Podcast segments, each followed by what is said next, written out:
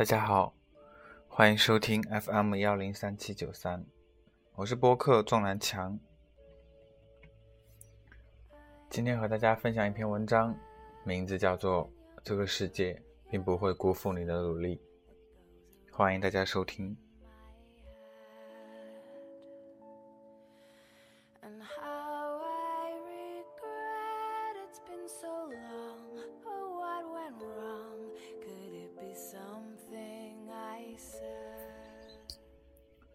我人生的第一个低谷是在十五岁，也是那个时候，我第一次懂得，你所希望的相安无事，最后不过是演变成形单影只。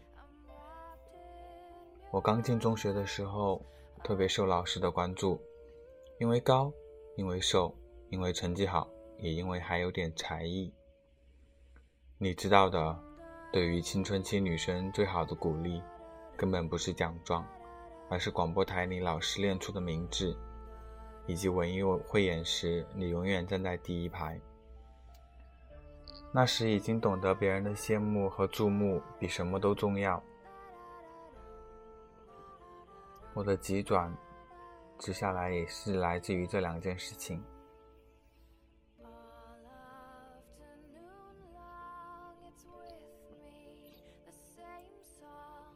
一件事。是莫名其妙的被早恋了。关于这件事，我到现在都没有机会澄清。当然，那个时候更没有机会。几乎所有同学都认定我早恋，并且值得讽刺的是，他们幸灾乐祸那个男生并不喜欢我。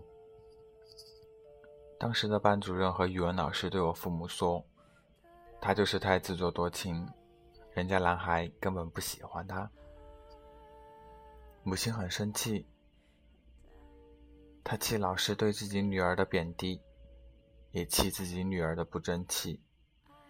那个学期，我从全班第五名下滑到了二十多名。另一件事情是来源于我身体的变化，那一年，我从一百斤胖到了一百三十斤。不明缘由，现在我们每我每每看到那些戴着眼镜、穿着校服、拖着肥嘟嘟脸的女生，一甩一甩自己身上的肥肉，我可以清晰的脑补出当时自己的样子。青春期简直对我太残忍。学生时代对一个女生自信心的摧毁，并不是成绩，而是形象。那个曾被传绯闻的男生对我唯恐避之不及，而我也从来不敢抬头看他，仿佛一对视就是一种无形的嘲笑。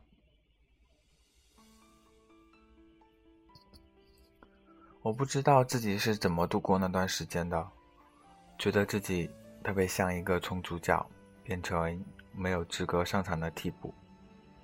我坐在冷板凳上。捂热了一遍又一遍，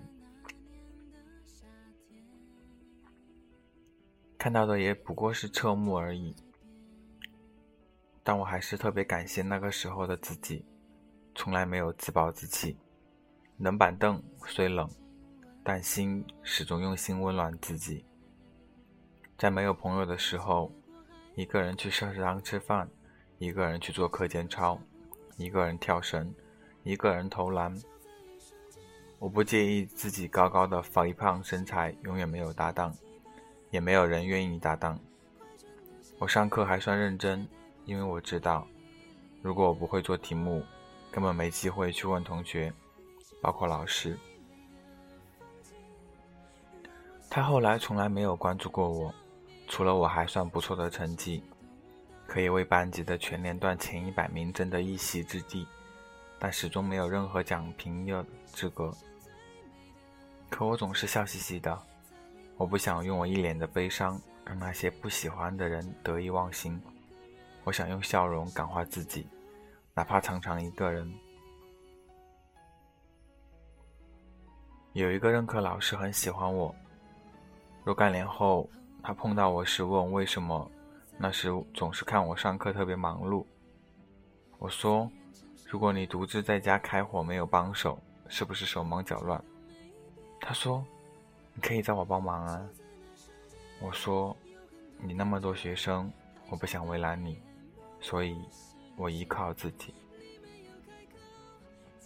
多年之后，有人说我看上去总是一脸咬牙切齿，也要扛下所有事情的样子。我说：“因为只有自己是永远不离开自己的。”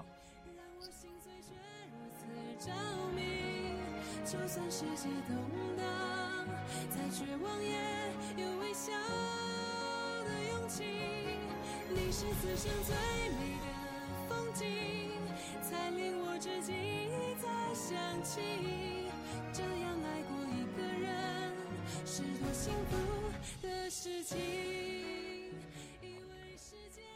我大学读的是本地一个二本院校，非常不知名。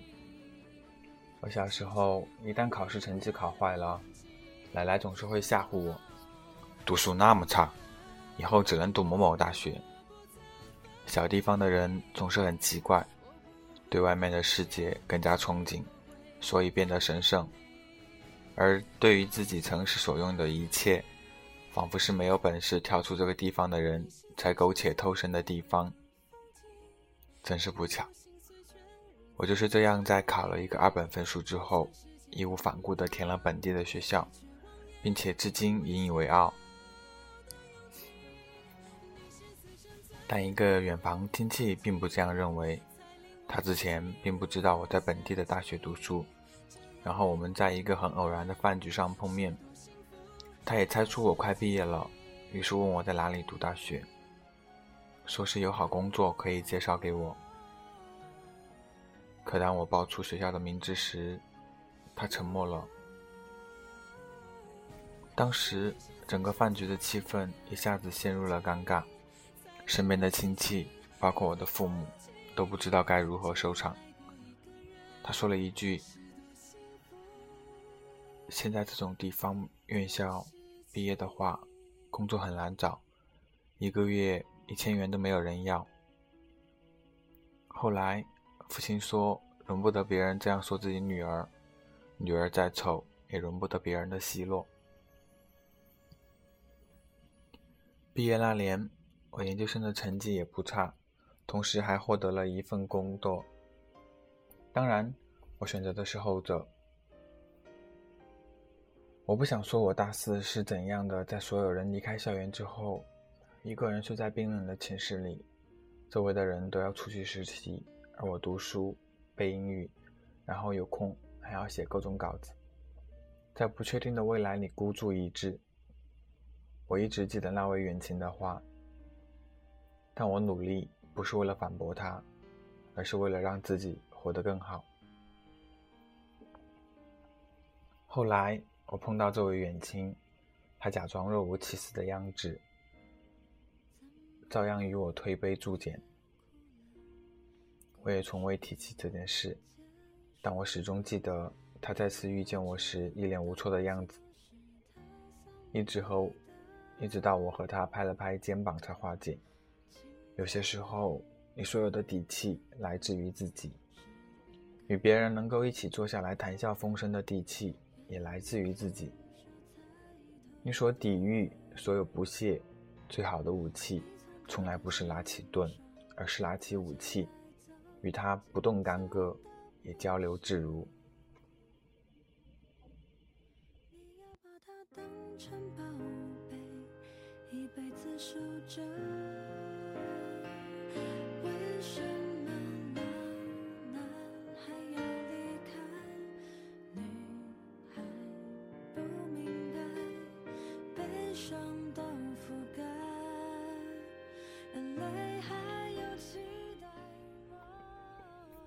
我最初写稿的一段时间，也经历过一段海报。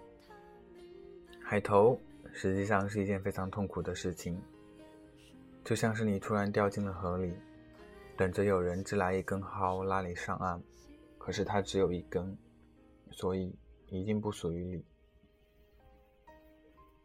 其实我投稿还算顺利，最开始差不多投出去五篇，能录用一篇。有一些很负责任的编辑会主动给我写信，告诉我退稿，叫我另投。当然，大多数报刊都是石沉大海。很长一段时间，我几乎快坚持不下去了。人再大的决心也会被击倒的，更何况是一个嗜水的。那一年，我碰到一个编辑，几乎成为我人生的转折点。那时候的我还没有写专栏，也没有大量的约稿，通过海投为能够发表，就可以激动许多天。编辑是一个很高冷的编辑，一直到现在，除了有些稿件发给他之外，我们很少聊天。但他非常尊重作者的稿件。我发给他文章之后一小时，他就回复我用稿信息，并且给我打来电话。他的原话是：“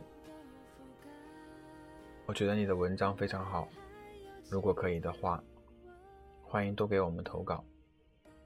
你可以开一个专栏，非常欢迎。”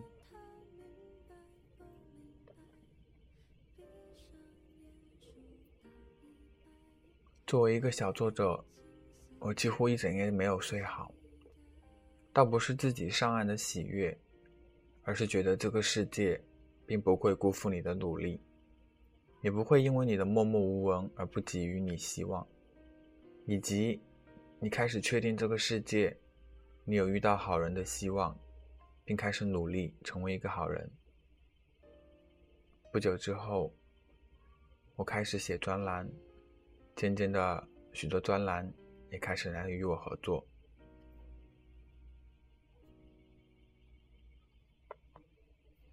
现在，我与这个编辑的合作一直都在。他时常问我，为什么一旦版面没有稿件与我联系，我总是第一时间愿意写，哪怕稿费不高。我总矫情的说，因为想和你一样，成为一个好人啊。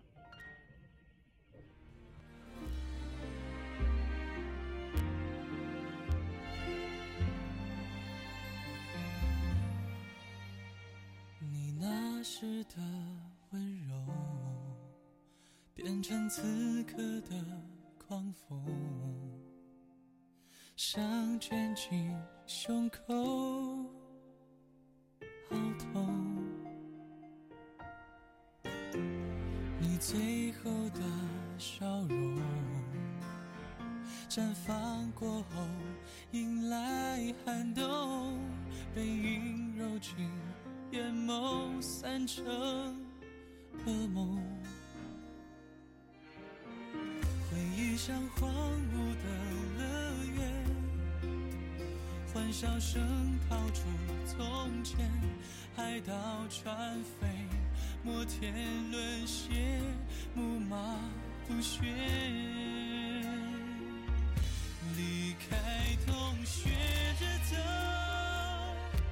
事太重，我再也背不动，不能逗留。人越是回头，越有漩涡，越往上游，越想下落。像小时候学着走，第一步总是担心、害怕和惶恐。时间会伸出双手，抱住我，别难过，泪水中浇在。同样勇敢的像孩童。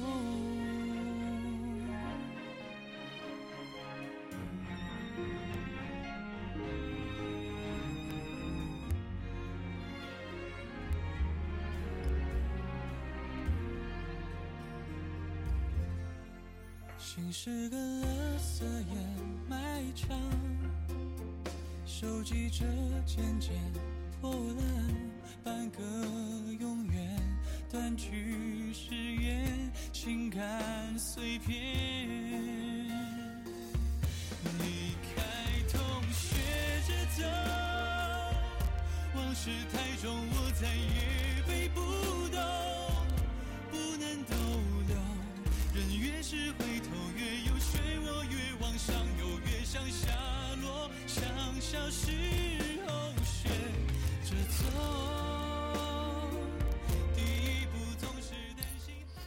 张爱玲说：“如果你认识从前的我，一定会原谅现在的我。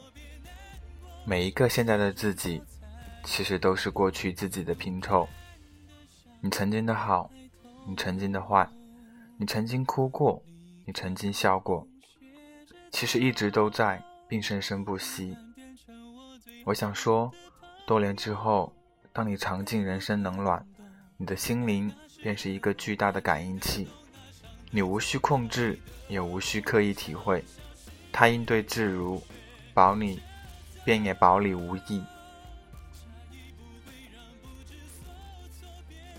欢迎大家收听今天的节目，这里是岁月少年年少，励志 FM 幺零三七九三，大家也可以关注我的个人公众号“岁月年少少年”。今天这篇文章与大家分享。希望能够给大家一个启发，这个世界并不会辜负你的努力，大家一起加油！欢迎本次收听。